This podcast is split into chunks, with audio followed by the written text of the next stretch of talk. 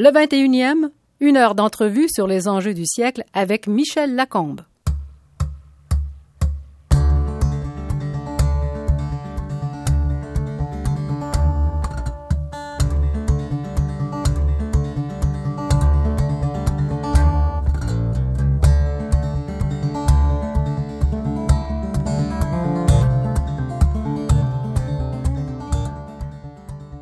Marcel Gauchet, c'est le philosophe politique en France, celui qui explique pourquoi nos sociétés sont en désarroi, pourquoi nous votons moins, pourquoi nous ne faisons plus confiance à nos gouvernements pour régler la vie collective, l'intérêt général, le bien commun, toutes ces vieilles notions-là.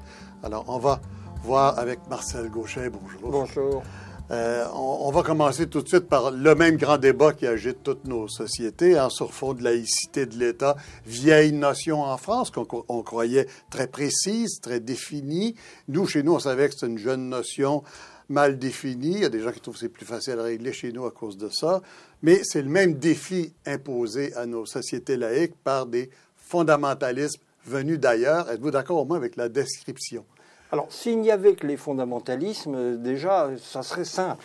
Mais c'est beaucoup plus compliqué que ça, parce que les fondamentalismes sont la version extrême d'un phénomène par ailleurs plus général et plus diffus qu'on peut qu'on rattache à la catégorie de multiculturalisme, qui correspond à une donnée de fait de la vie de nos sociétés, qui est la présence sur le sol de nos sociétés occidentales de minorités euh, venues d'autres cultures qui, dont nous essayons, parce que c'est nos idéaux de liberté, de respecter la, justement la, culture, et qui, dans le contexte où nous sommes, manifestent à côté des, d'identité qui existent sur, euh, à l'intérieur des sociétés occidentales, des revendications identitaires d'ordre culturel qui ne sont pas forcément liées à un fondamentalisme religieux. Donc pas seulement religieux. Pas seulement. Non, je pense qu'on est devant un phénomène beaucoup plus général qu'est le phénomène identitaire le phénomène de la revendication des identités, mais qui touche aussi bien à l'intérieur de nos sociétés les femmes, considérées un peu abusivement comme une minorité. Oui, hein, surtout que c'est pas vrai en plus. Oui, c'est une minorité majoritaire, mais ça ne veut rien. Elle se considère minoritaire du point de vue de la culture ambiante. Hein. Bien entendu, de ce point de vue-là, ça n'est pas faux. Mais aussi bien euh, les mouvements, le mouvement homosexuel, un certain nombre d'identités, par exemple en France, régionales, les Français tendant à considérer le, le phénomène national québécois comme une sorte de variante à distance de ces phénomènes d'identité qu'ils connaissent bien, qui concernent en France la Catalogne, la partie catalane de la France, le Pays Basque, la Bretagne. Quelle confusion Ben oui, non, mais bien sûr qu'il y a. mais c'est la définition du débat public, malheureusement, et de l'espace public, c'est que c'est l'espace ou le domaine de la confusion, et que nous sommes là, en somme tous, travailler à y mettre un peu de clarté, si nous y arrivons. Oui, on dit ça en dérision, mais pas pas pour dévaloriser le débat public, quand non, même. Mais cette, confusion-là est, utile. elle, est utile et perturbante, et donc le, mouvement, le, travail du débat public, c'est la clarification de ce qui se présente comme confus. Hmm. Alors, vous, dites donc que les réclamations euh, qui ont donné lieu chez nous à l'appellation d'accommodement raisonnable de certains fondamentalistes religieux euh, devant les sociétés où, où, ils vivent en minorité, c'est comme la pointe de l'iceberg. Oui, je hein? crois. Dessous, il y a quoi? Il y a ces identités. Qu'est-ce que c'est? Ça vient d'où ça? Alors ça, c'est un phénomène marchand, c'est un phénomène commercial, non. Un phénomène... non, non, non, non. Je crois que c'est un phénomène profond qu'il faut essayer de comprendre. Si vous voulez, fondamentalisme, si on veut employer les mots avec une certaine rigueur, désigne un projet politique lié à une vision religieuse. Il y a fondamentalisme là où vous avez affaire à des gens qui prétendent réformer, voire révolutionner la société mhm. pour remettre au poste de commandement les religions. Mhm. Alors, c'est quelque chose d'assez spécifique qui a des... Alors, j'ai fait une confusion, là. C'est pas de ça que vous parliez dans la société des identités que vous décrivez. Non, le fondamentalisme s'inscrit à l'intérieur de ça, mais va beaucoup plus loin que des phénomènes bien plus larges, qui sont beaucoup moins radicaux, et qui correspondent à une espèce de demande de reconnaissance du droit des minorités à manifester publiquement leur identité, à la conserver dans les circonstances de l'existence publique, là où le vieux principe de laïcité à la française voulait qu'on les renferme dans l'existence privée. Ça porte sur ce point précis le, le, le, le problème qui nous est posé.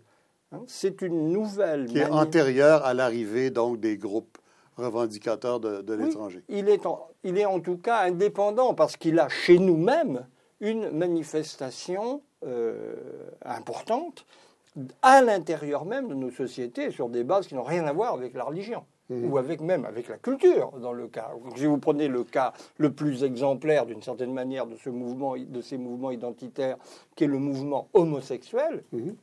c'est pas un mouvement de revendication de sécession culturelle ou de manifestation d'une particularité culturelle. C'est la, reconnaissance, la, demande d'une reconnaissance publique d'une euh, manifestation, d'une orientation différente de l'orientation majoritaire. Ça n'a rien à voir. Mmh, mmh. Mais ça, encore, ça s'est enfin, ça s'est réglé. Bon, il y a des sociétés où ça se règle assez bien. Oui, euh, dans l'ensemble, dans le monde occidental, euh, il y a toutes sortes de, mouvements de retardement et de résistance, mais c'est quelque chose qui est derrière nous. Mmh. Dans le principe, c'est largement acquis.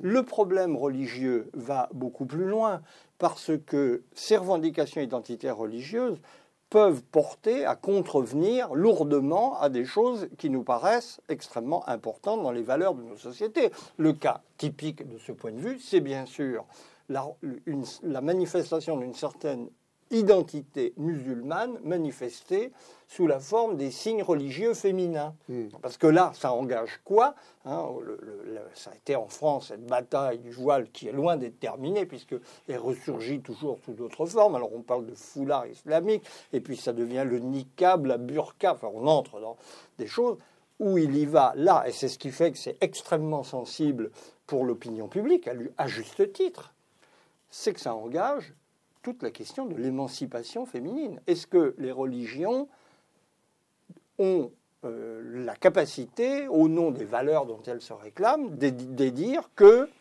la manière dont nous concevons en Occident la liberté des femmes doit être réprouvé au nom d'une valeur supérieure à l'intérieur d'une minorité. C'est un énorme problème de philosophie politique euh, appliquée. Comment trouvez-vous que la, discussion est engagée là-dessus en France? Commençons par la France. Alors, cette discussion, il faut comprendre une fois pour toutes qu'elle est inextricable parce qu'elle mêle deux choses de sens contraire.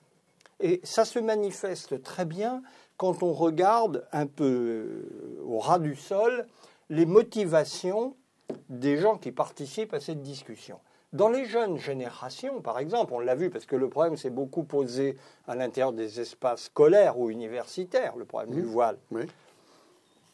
C'est une revendication qui ne pose aucun problème parce qu'elle est interprétée spontanément sous le signe de la liberté individuelle il y a des gens qui se teignent les cheveux en vert, c'est leur affaire. Pourquoi il n'y en a pas d'autres qui porteraient un voile si ça les amuse? C'est une affaire strictement personnelle. Et à ce titre-là, en effet, si ça ne référait qu'à ça, que dire? Bien sûr, c'est une revendication légitime. Mais nous savons par ailleurs, et c'est là où, euh, dans d'autres secteurs de l'opinion, l'attitude est très différente, qu'il s'agit au travers de ce signe, non pas de la même chose que se teindre les cheveux en vert, mais de manifester un état de suggestion féminine, qu'il s'agit de manifester une certaine contrainte sociale à l'égard de la place des femmes dans la vie. Mais alors là, à ce moment-là, ça devient inacceptable, effectivement. Et ça pose un problème extrêmement difficile pour les autorités. Mais qu'est-ce que vous faites des femmes qui disent qu'elles le portent librement eh pour ben, affirmer leur... Eh bien oui, justement. Au titre de...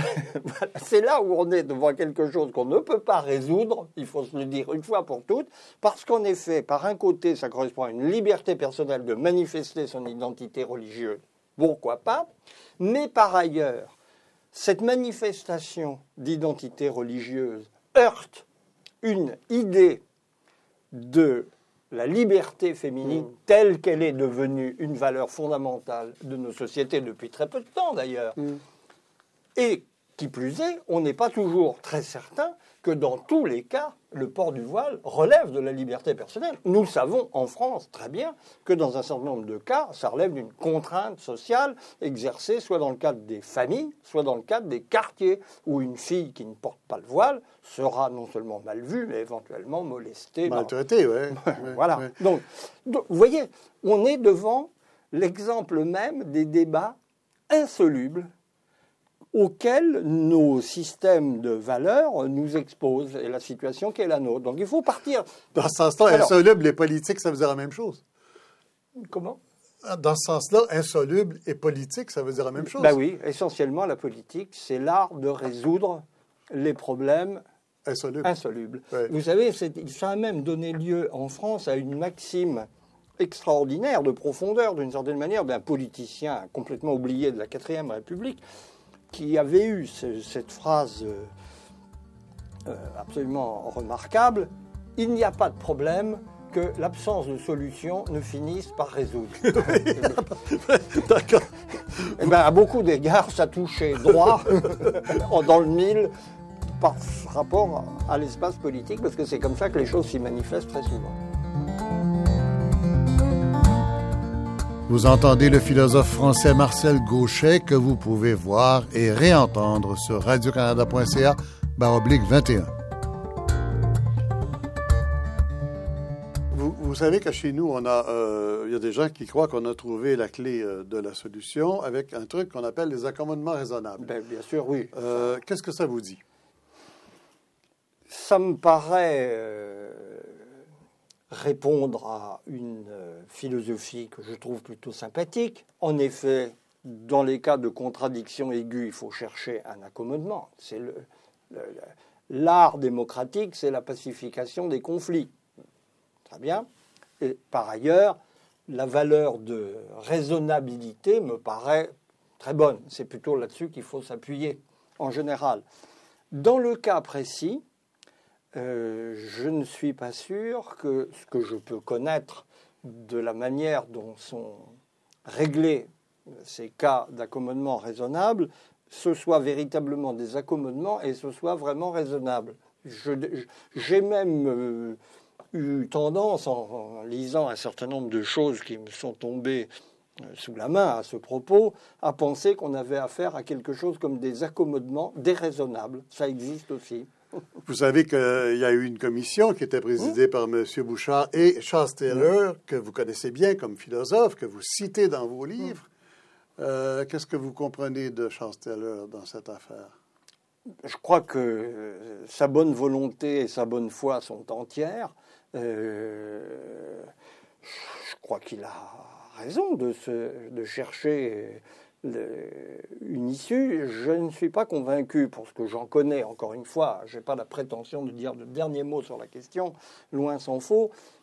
Le- je ne suis pas sûr que cette commission ait abouti à des résultats qu'on peut qualifier de définitifs et de destinés à faire école euh, largement. La question reste en fait ouverte. On n'est pas au bout de nos peines. Euh, on m'a dit, euh, tu vas faire Marcel Gauchet, c'est pas un intellectuel comme les autres. D'abord, il vient pas d'un milieu intellectuel. C'est un peu un milieu paysan, euh, très modeste. hein. Votre père était cantonnier, qu'on appelle le ouvrier de, des grands travaux sur les routes aujourd'hui. Votre mère était couturière, fervente catholique, un frère séminariste. Vous êtes, comment vous voyez cette enfance-là? Est-ce que ça vous a donné quoi? Ça vous a donné une différence avec le milieu intellectuel parisien que vous fréquentez? Euh, ça, à coup sûr.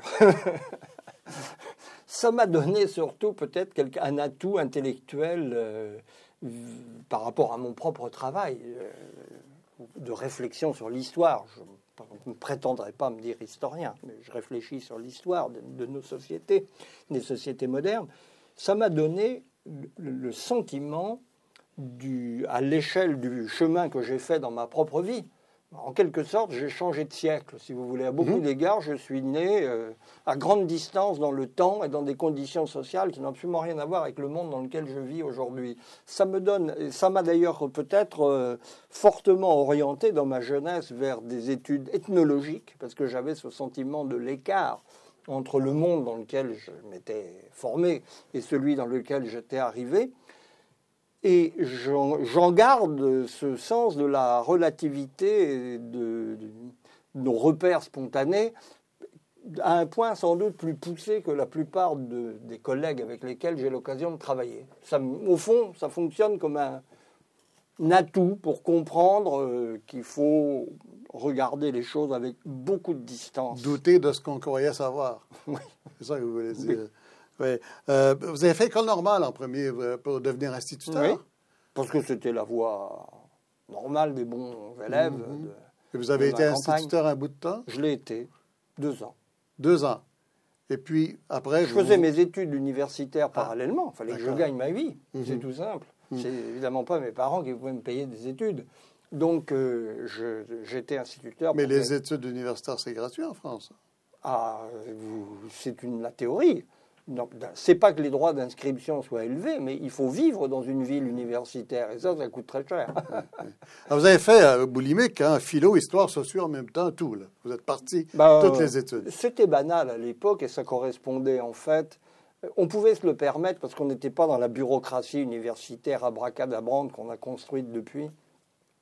Il y avait une beaucoup plus grande liberté. Ah oui? Ah oui, dans, dans les études. On a perdu de Ah. l'université. on a perdu énormément de liberté pour les étudiants, qui sont encadrés, les pauvres, d'une manière qui, j'avoue personnellement, m'aurait paru insupportable à l'époque où je faisais mes études, où on avait une beaucoup plus grande liberté de choix, de manœuvre. Par exemple. On allait au, cou- ben, on allait au cours, on y allait. Non, mais aujourd'hui, qu'est-ce qu'il y a? Ah, mais il y a un, je, vois avec mes malheureux étudiants un nombre invraisemblable de contraintes, d'horaires, de cours obligatoires, de travaux de validation. C'est pas comme ça que ça se passait. On allait aux cours qui nous intéressaient et on y allait. Il n'y en avait pas beaucoup qui nous intéressaient. Ce qui fait qu'évidemment, euh, les profs n'étaient pas toujours très contents. Et puis on passait les examens à la fin de l'année. Point. ce qui veut dire qu'on pouvait mener en- de front euh, toute une série d'études, ce qui est aujourd'hui très difficile. Et travailler aussi. Et travailler en plus, oui, bien Mhm. sûr. Ce qui est, ce qui est devenu euh, à peu près physiquement impossible, c'est ça que vous dites. C'est Mhm. c'est physiquement impossible et Oui. surtout réglementairement très compliqué. Une autre chose très, euh, très singulière dans, dans votre cas, vous êtes passé par la psychiatrie dans votre philosophie par, à cause, j'ai un ami psychiatre qui me dit, ah oui, tu vas interviewer le mari de Gladys Swain. Alors, euh, et dans votre, vous en parlez dans votre, dans votre euh, parcours, vous découvrez avec elle euh, l'intérêt pour la démocratie de la psychiatrie. Ça apporte quoi pour un, politologue, pour un philosophe politique? La psychiatrie, euh, ça semble deux mondes. Alors, ça, semble de monde, et ça l'est du point de vue professionnel, n'empêche que ça éclaire des choses cruciales. Le- de toute façon, il faut aussi remettre les choses là aussi dans leur contexte. Ça paraît bizarre à distance, vu de l'époque dont nous parlons, c'était beaucoup plus banal. La psychanalyse a été un des grands chocs intellectuels de la, de la grande époque structuraliste euh, ou de la grande époque des sciences humaines des années 60, dans laquelle j'ai grandi. Mhm. Et à l'époque, euh, c'était représenté en France en particulier par euh, Lacan. C'est bien démodé depuis, mais à l'époque, c'était une des choses les plus instructives intellectuellement pour euh, les jeunes générations qui essayaient, comme moi, de comprendre leur temps. C'est dans ce contexte-là que j'ai rencontré la, psychanalyse et avec la psychanalyse, euh, je suis passé à la psychiatrie de par le compagnonnage de vie aussi avec une médecin psychiatre qui partageait les mêmes intérêts intellectuels.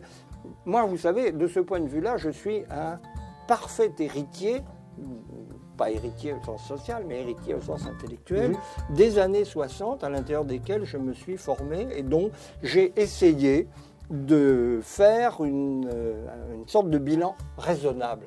Parce que c'était une époque pas toujours raisonnable. Marcel Gauchet, le philosophe de la démocratie que vous pouvez voir et réentendre sur radiocanada.ca oblique 21. Vous parler de révolution, vous avez vécu la deuxième révolution française, mai 68. Oui, alors là... Avec enthousiasme, dites-vous, hein, avec une joie, un enthousiasme, un délire. C'était la révolution. C'était euh, justement pas une révolution avec un grand R comparable à la Révolution française, parce que ça se déroulait dans une ambiance qui n'était pas celle de la tragédie. Non, voilà. Sanguinaire, en plus. C'était plutôt la fête dans les universités, en fait. C'était d'abord une immense rigolade. Il faut, euh, voilà, on s'amusait. quand même, les barricades, la police, les, CRS, les policiers armés, mitraillettes et tout, là, quand même. Écoutez, n'exagérons rien. on, on ne tuait personne. Il n'y a pas eu de mort à 68 Il y en a eu par accident. Le principal est un malheureux étudiant qui ne savait pas nager, qui, par trouille des CRS, est jeté dans la Seine et est mort noyé. Bon, c'est pas. C'est pas. Regardez ce qui s'est passé. C'est l'icône de la victime de 68, ça. Oui. Qu'est-ce qui s'est passé parallèlement quelques mois après, à peine, à Mexico? Hmm. Où là, carrément, l'armée ouvre le feu. Sur les étudiants, en tue je ne sais quelques centaines. Mhm. On est dans un autre cas de figure. Et aux États-Unis aussi. Oui, mais aux États-Unis, ça a été quand même moins violent. Hein. Là, on est. Le, mai 68, c'est effectivement une fête. J'aime pas trop ce mot parce que euh, on n'avait pas l'intention de faire la fête. Hein. C'était pas du tout pour. C'était très politique. Et c'était. Mais tout ça dans une ambiance à la fois de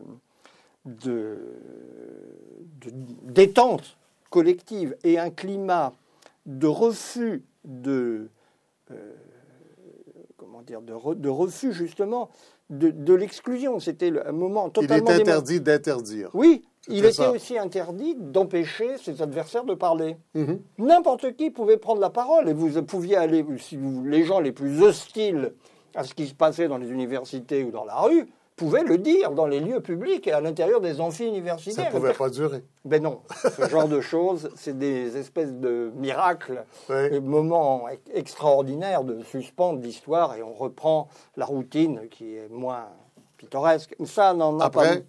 Non, mais après la gueule de bois. Après la gueule de bois, mais aussi, il faut le dire, ça pose une grande question. C'est renverser l'ordre établi ne contribue pas toujours à changer les choses durablement. Parce qu'en fait, on rétablit un autre ordre en même temps qu'on le renverse. Alors que là, les effets de transformation de la société ont été dans la longue durée et très importants. Voilà. Mais c'est vrai que sur le coup, euh, ça a été un terrible contre-coup, une terrible déception. Et la gueule de bois, c'est le bon mot, puisqu'il y avait de l'ivresse. Hein. c'est la fête. Mais là, vous dites, on ne peut pas comprendre cet immense glissement de terrain si on ne revient pas à l'étude du passé religieux de l'humanité. Alors là, on est où? Ah, on change de plan. on change de plan, si vous voulez. Non, mais toujours, ben, toujours l'obsession des accommodements raisonnables et de la réponse politique aux défis actuels. Alors, le, là, on change de plan. C'est que, pour moi, la, déception politique de mai 68 m'a conduit, avec beaucoup d'autres, c'était la question de l'époque, mm. à un réexamen en règle de ce dont mai 68 a été la dernière grande manifestation, c'est l'espoir placé dans le marxisme comme théorie compréhensive de la société, de l'histoire et de ce qui allait se passer. Bon. Pour moi, la leçon, mais j'oserais dire, je l'ai tirée pendant les événements même, où c'était visible que ça collait plus du tout, ça n'avait rien à voir avec ce qu'on apprenait dans les bons manuels euh, de l'époque. Et la déception suivante n'a fait que renforcer ce sentiment c'est là que mon travail propre démarre. Nous ne pouvons pas comprendre nos sociétés à la lumière de cette théorie qui nous avait paru si éclairante. Quand moi je l'ai découverte, c'était là aussi avec un sentiment de découvrir un monde.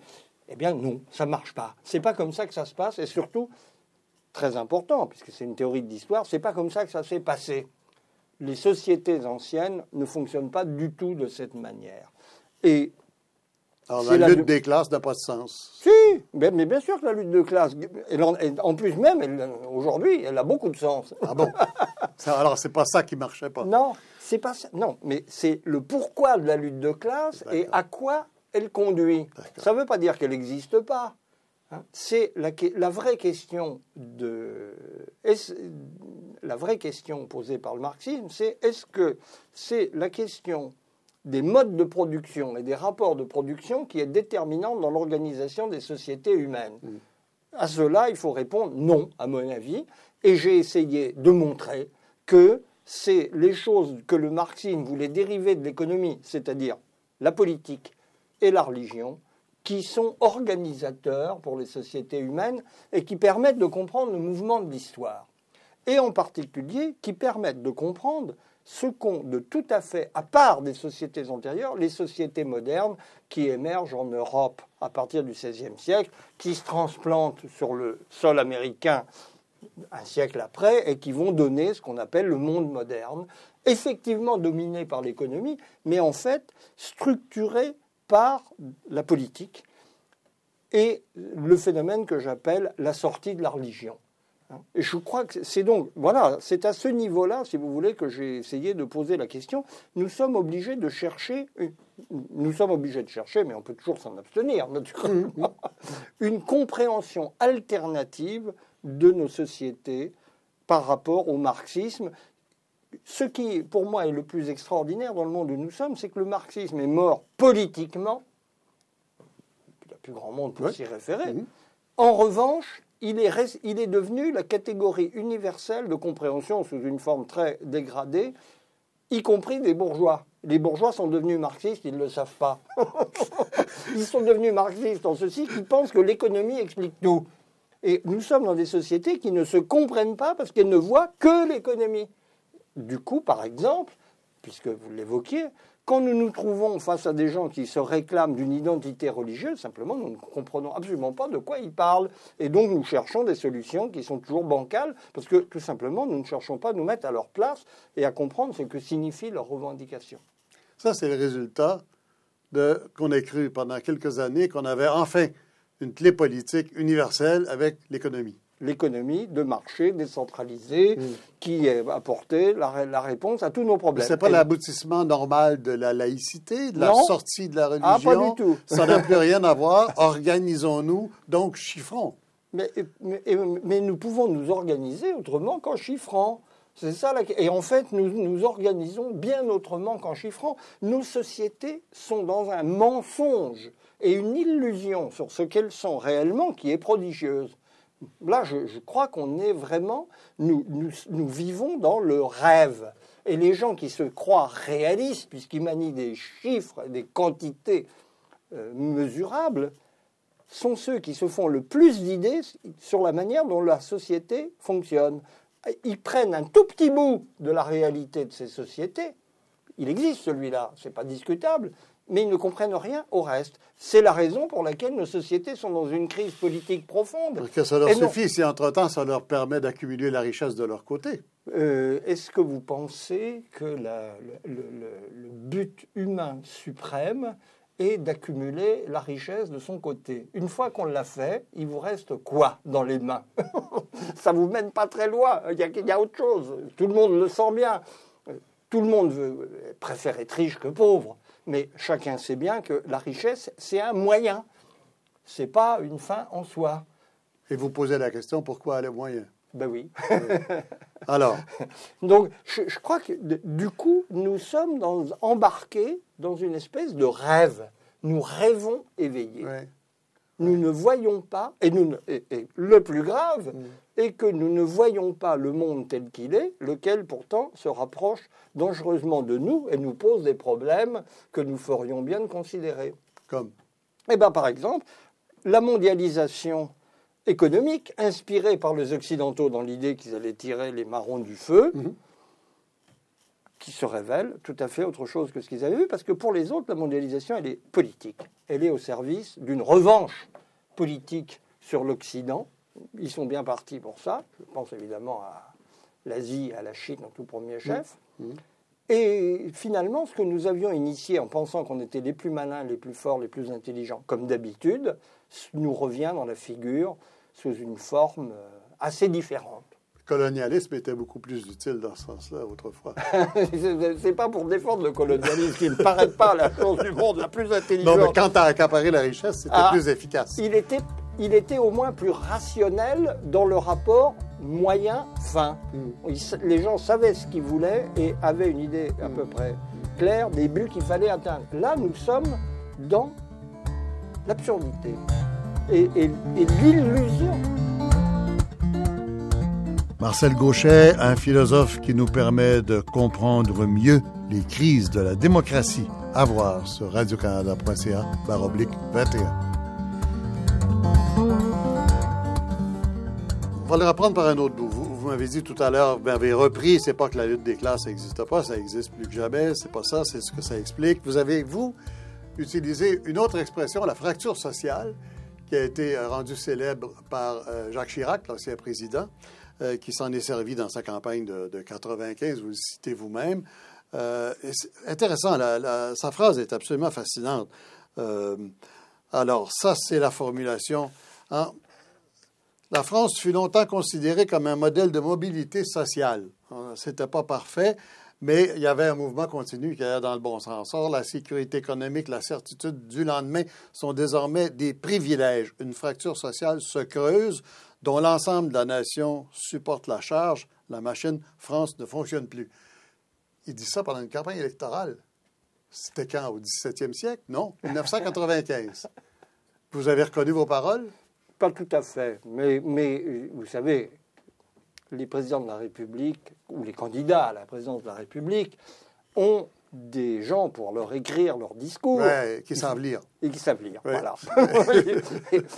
Ils n'inventent pas par eux-mêmes. Leur, mé- leur métier consiste à aller chercher ce qui leur paraît Bien des sûr. analyses pertinentes et en plus éventuellement percutantes pour donner un peu de relief. Il faut se rappeler qu'à l'époque, Chirac, il était en très mauvaise posture, puisqu'il partait battu en théorie dans cette campagne de 1995. Il a réussi, entre autres choses, par ce thème qu'il a très bien su par ailleurs vendre.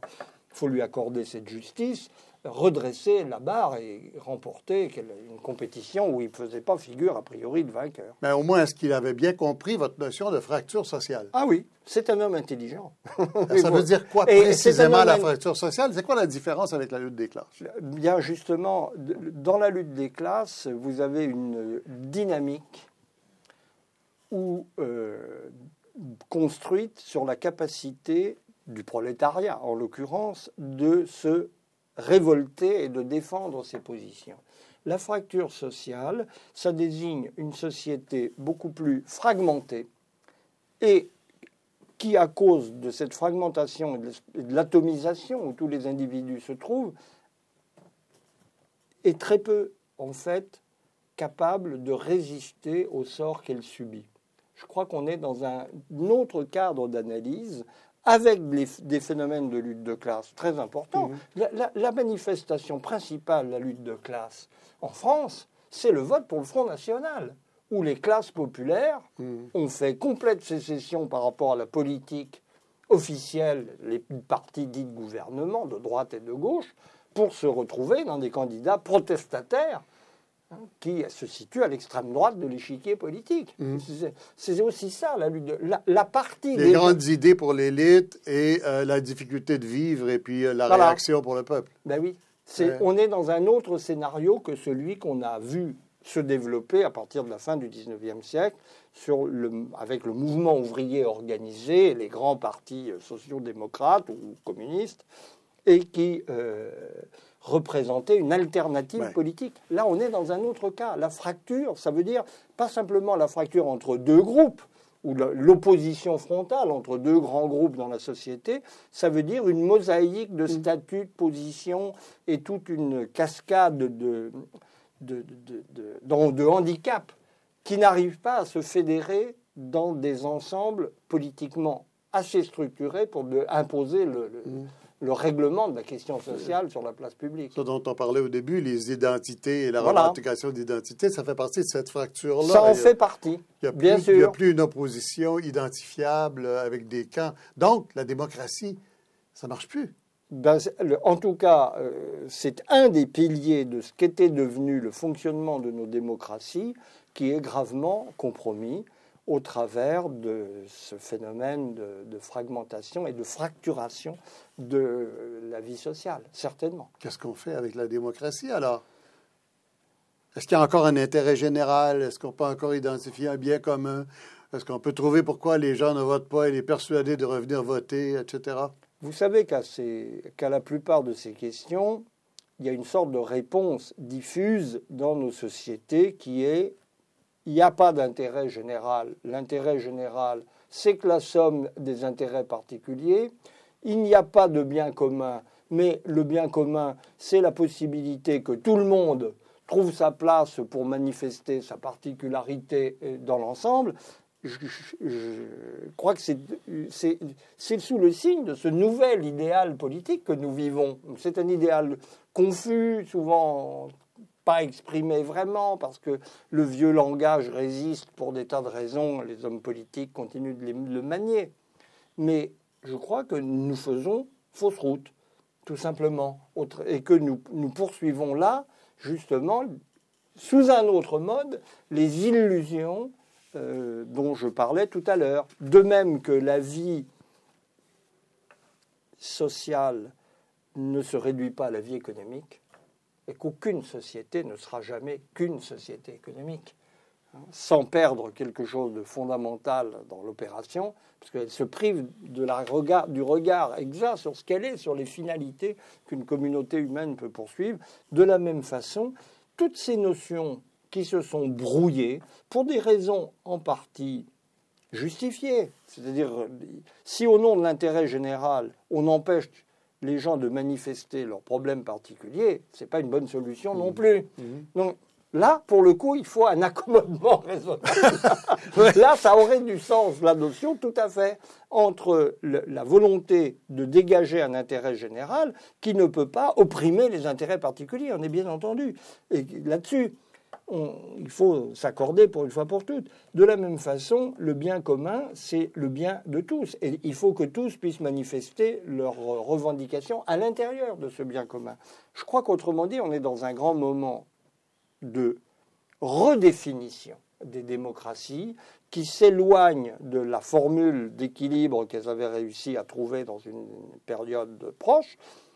Nous sommes dans un moment de brouillage et dans un travail de redéfinition qui va se faire dans la douleur et dont tout ce que nous pouvons espérer, c'est qu'il se fasse sans trop de casse. La conjoncture politique actuelle ne m'inspire pas beaucoup d'optimisme sur ce point. Je crois que nous sommes, euh, vous, Canadiens, appartenez à la partie peut-être la plus protégée du monde économique occidental, mais qu'en vue d'Europe aujourd'hui, et de vue de France, on a l'impression d'aborder des parages extrêmement dangereux du point de vue de la cohésion de nos sociétés et du point de vue des possibilités de trouver des compromis raisonnables entre des intérêts manifestement de plus en plus divergents et dont nous ne trouvons pas la, bonne manière de les tenir ensemble. En tout cas, vous ne trouvez pas euh, de solution à, ce constat-là. À court terme, non. Je ne suis, pas, je suis pas inquiet sur le long terme, si vous voulez. Je suis assez convaincu qu'on va trouver des manières de restaurer tout simplement le sens du réel, qui est ce dont nos démocraties sont le plus prouvées, le plus privées aujourd'hui. Mais malheureusement, le sens du réel, on l'obtient quand on se cogne aux portes, quand on se fait très mal parce qu'on se heurte à l'impossibilité physique de certaines illusions euh, qu'on veut poursuivre à toute force. C'est l'état actuel de nos démocraties et je crois que nous, dans tous les domaines, on aurait pu parler, par exemple, du domaine de l'éducation. Même chose pas de démocratie sans éducation. Et la manière dont nous prenons le problème conduit à, des, un marasme éducatif grave qui va avoir des conséquences très lourdes pour euh, la vie de nos sociétés, y compris économiques d'ailleurs. Mais pour le moment, il est impossible d'aborder ces questions d'une manière réaliste et raisonnée dans l'espace public de nos démocraties. Donc, il va falloir attendre le choc avec le mur Ben, pour, le, euh, ben, le mur, on croyait qu'il était atteint, le mur. Euh, prenons l'exemple d'Obama, si vous voulez, hein, euh, et, et des difficultés qu'il a à faire entendre raison aux institutions financières. Ça ne fonctionne pas. Ah, Mais on y a tous cru, on a tous rêvé Obama, on a tous rêvé, enfin, quelqu'un qui comprend, et puis un président qui sait lire aux États-Unis, et puis qui est même professeur d'université. et qui est même capable d'écrire, et très et qui est même capable d'écrire. Et puis, alors c'est ça le choc, c'est une partie du choc, ça? C'est une partie. Que une- l'économie continue comme avant. Absolument. Ah, Elle- Même Sarkozy allait plus loin que, le président Obama. Tout à fait. Impossibilité d'atterrir. hein. On est en plein délire, mais il est exclu d'en sortir. Les voies, les issues n'existent pas. La seule issue possible, c'est le heurt pour de bon avec le mur, mais là, on ne se relève pas, c'est-à-dire on est KO. Entre-temps, on continue comme avant. Et entre-temps, on ne sait que continuer comme avant. Nos sociétés sont incapables, dans toute une série de leurs secteurs les plus déterminants, d'entendre raison. C'est quelque chose qui n'est pas ordinaire. À beaucoup d'égards, nous sommes dans une embardée idéologique qui n'a rien à voir avec l'embardée idéologique de l'époque communiste, mais qui, du point de vue de la capacité de s'illusionner sur soi-même, est identique. Nous n'avons pas parlé, mais il faut en parler. Dans le mur en question qui se rapproche dangereusement, c'est le mur écologique Mhm. qui représente euh, une- un défi auquel nous allons très rapidement euh, devoir faire face sous forme de conséquences pratiques. Ne serait-ce que, par exemple, le déficit énergétique Mhm. qui est en train de se déclarer. Mais c'est peut-être des éléments comme cela qui vont obliger euh, les, les corps constitués et les gouvernements à trouver euh, une solution. Je ne sais pas. Eh bien, ils vont bien, à un moment donné, il n'est pas douteux vont, que nos sociétés vont devoir changer gravement de trajectoire. Mhm. Ça, c'est la certitude. Nous ne savons pas quand, nous ne savons pas comment, mais euh, le pire que nous sommes obligés de craindre, c'est que cela va se faire sur le mode de la catastrophe, étant donné l'impossibilité de prendre une conscience collective euh, ferme de ces problèmes pour les traiter en temps utile par anticipation. C'est seulement quand nous les aurons pris en pleine figure et sur un mode violent que probablement nos sociétés se mettront à réfléchir. Parce que nous sommes dans des sociétés qui ne pensent plus, qui ne veulent pas savoir ce qui se passe. Est-ce que, par exemple, ici en France, il faudra passer par le Front national? Je le crains.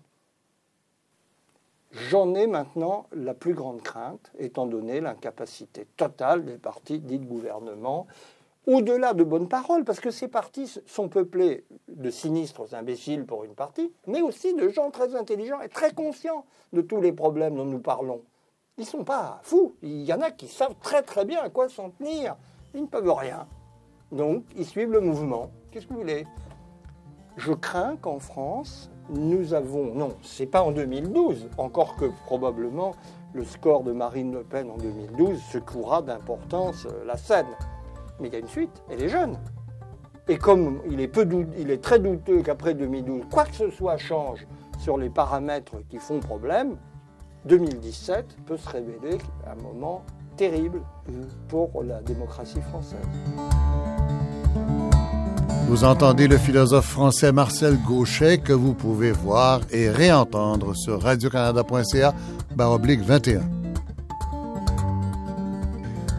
Revenons un peu en arrière. On citait euh, Jacques Chirac tout à l'heure qui, qui vous citait la fracture sociale. Euh, bon, la France n'est plus, plus bonne pour tout le monde à la fois.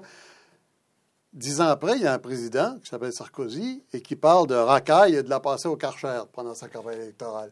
Est-ce qu'il y a une évolution en politique ou si euh, ça tire n'importe où, n'importe quand et que c'est normal, il faut s'a- s'arranger avec ça? ne faisons pas, ne donnons pas aux propos de Sarkozy plus de portée qu'ils n'en ont. Euh, là, nous touchons à une constante du discours politique dont le contenu varie mais dont la forme est invariable. La forme, c'est la démagogie.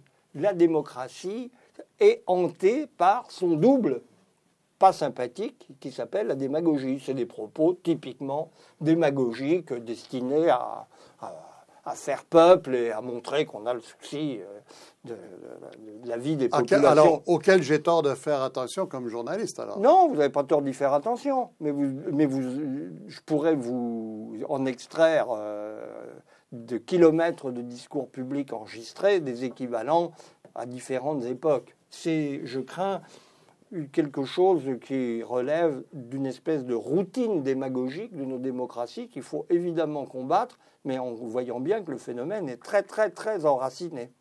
Mais est-ce que ça fait partie du problème actuel ou si ça, c'est un des vieux problèmes qu'on traîne avec nous? C'est un problème, je crois, qui change de nature, qui peut prendre des formes plus ou moins toxiques mmh. selon les époques. C'est particulièrement idiot, surtout.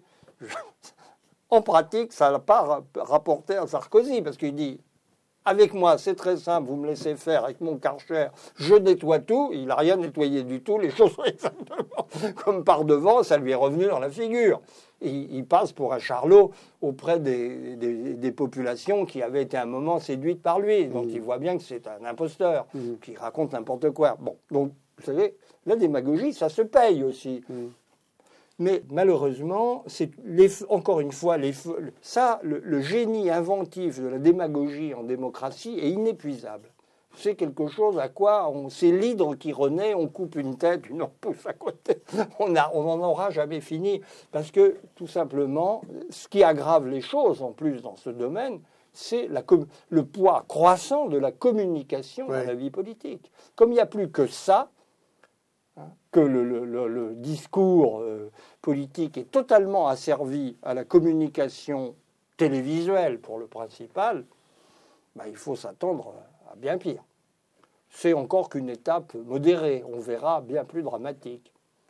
Quand on entend, d'ailleurs, vous parliez des États-Unis tout à l'heure, quand on entend les propos de certains représentants des mouvements républicains, la droite du Parti républicain, Tea Party, etc., je vous jure, euh, Sarkozy apparaît comme un, modéré républicain. Modéré violent, oui.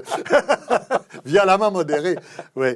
Euh, puis il y a tout, euh, l'instantanéité aussi de, la communication aujourd'hui, des, petits trucs qu'on peut envoyer, que ça s'appelle Twitter ou Facebook ou machin, à travers le monde entier, instantanément, qu'il y a quelque chose à dire ou non.